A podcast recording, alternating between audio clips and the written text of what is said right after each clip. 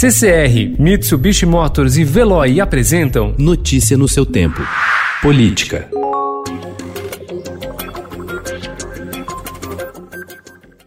Disposto a agradar ao Centrão para barrar eventual processo de impeachment e forçado a gastar para combater o novo coronavírus, o governo do presidente Jair Bolsonaro bateu recorde de liberação de emendas parlamentares durante a pandemia. Somente em abril, 6,2 bilhões de reais foram empenhados, quando a gestão se compromete com a despesa. Trata-se do maior valor para um único mês desde 2016, ano em que o monitoramento individual das emendas passou a ser possível. O governo nomeou o chefe do gabinete do senador Ciro Nogueira, Marcelo Lopes da Ponte, para a presidência do Fundo Nacional de Desenvolvimento da Educação, que tem um orçamento de 54 bilhões de reais neste ano.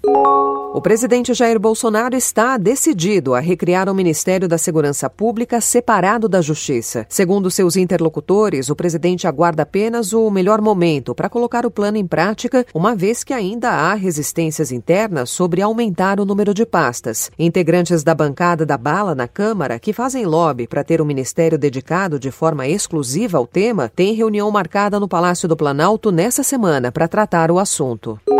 O ex-ministro da Justiça e Segurança Pública, Sérgio Moro, afirmou ontem em nota que o presidente Jair Bolsonaro, ao pressionar por políticas de flexibilização da posse e porte de armas de fogo, deseja promover uma rebelião armada contra as medidas de isolamento social determinadas por governadores e prefeitos como forma de reduzir o ritmo de contágio da Covid-19.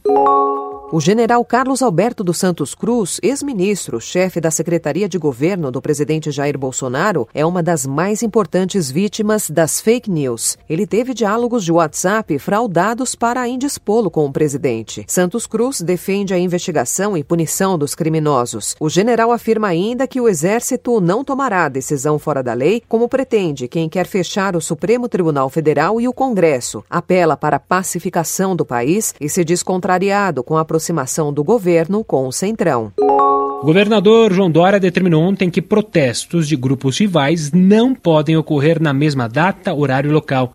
Por isso, estamos uh, em acordo com a Prefeitura do município de São Paulo para que, a partir de agora, não tenhamos mais duas manifestações no mesmo local, no mesmo horário no mesmo dia. O objetivo é tentar evitar cenas como a do último domingo, quando manifestantes a favor e contra o presidente Jair Bolsonaro fizeram atos na Avenida Paulista. Notícia no seu tempo. Oferecimento CCR e Mitsubishi Motors. Apoio Veloy. Fique em casa. Passe sem filas com o Veloy depois.